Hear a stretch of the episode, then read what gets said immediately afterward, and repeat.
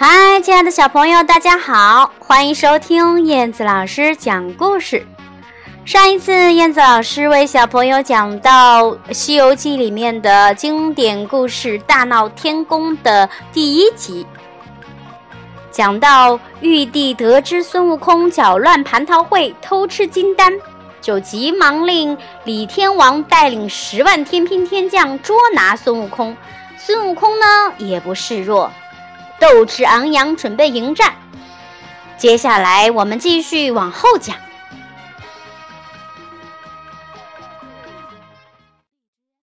大闹天宫，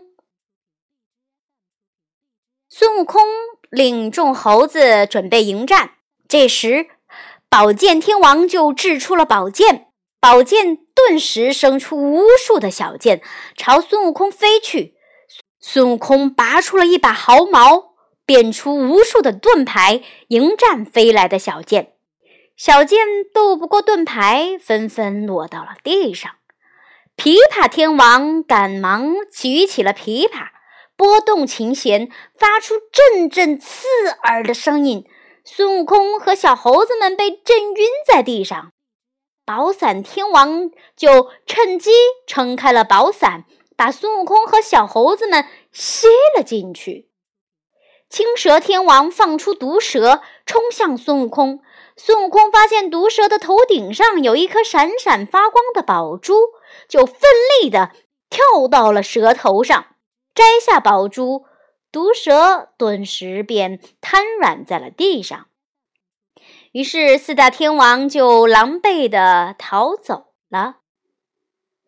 李天王又请来了非常神通广大的二郎神。二郎神举起了三尖两刃刀，杀向孙悟空。天兵天将趁机把小猴子们杀得四散逃跑，孙悟空也只好边战边逃。他变成了一只麻雀，飞上了树梢。二郎神就立即变成了一只老鹰，扑向麻雀。麻雀一头扎进水中，变成了一条鲤鱼。老鹰就变成了一只鱼鹰，朝鲤鱼啄去。两人各显神通，不断变化，你来我往，十分的激烈。一番打斗之后，孙悟空被带上了天庭，绑在了降妖柱上面。玉帝下令处死他，于是降妖柱上的铡刀嗖的一下就落了下来，砍在了孙悟空的头上。哦，可是根本就伤不了他。玉帝又命令火神用神火烧孙悟空，孙悟空反而用熊熊的烈火，把火神给烧得满地打滚，狼狈不堪。玉帝又急忙命令人放神箭射孙悟空，万箭齐发，把降妖柱射得千疮百孔。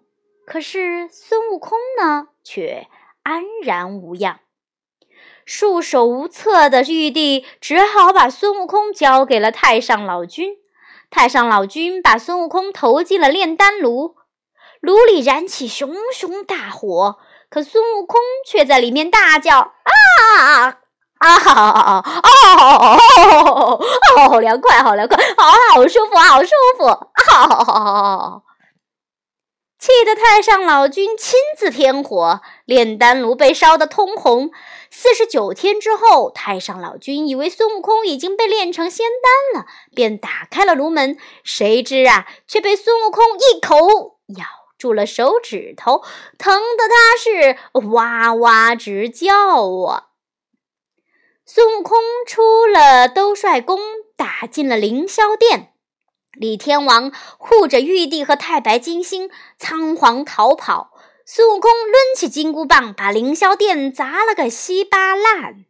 孙悟空回到了花果山，又自由自在地做起了他的齐天大圣。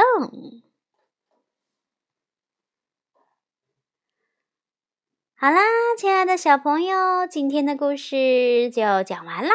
大闹天宫的故事就是这样的啦，最后孙悟空还是胜利了。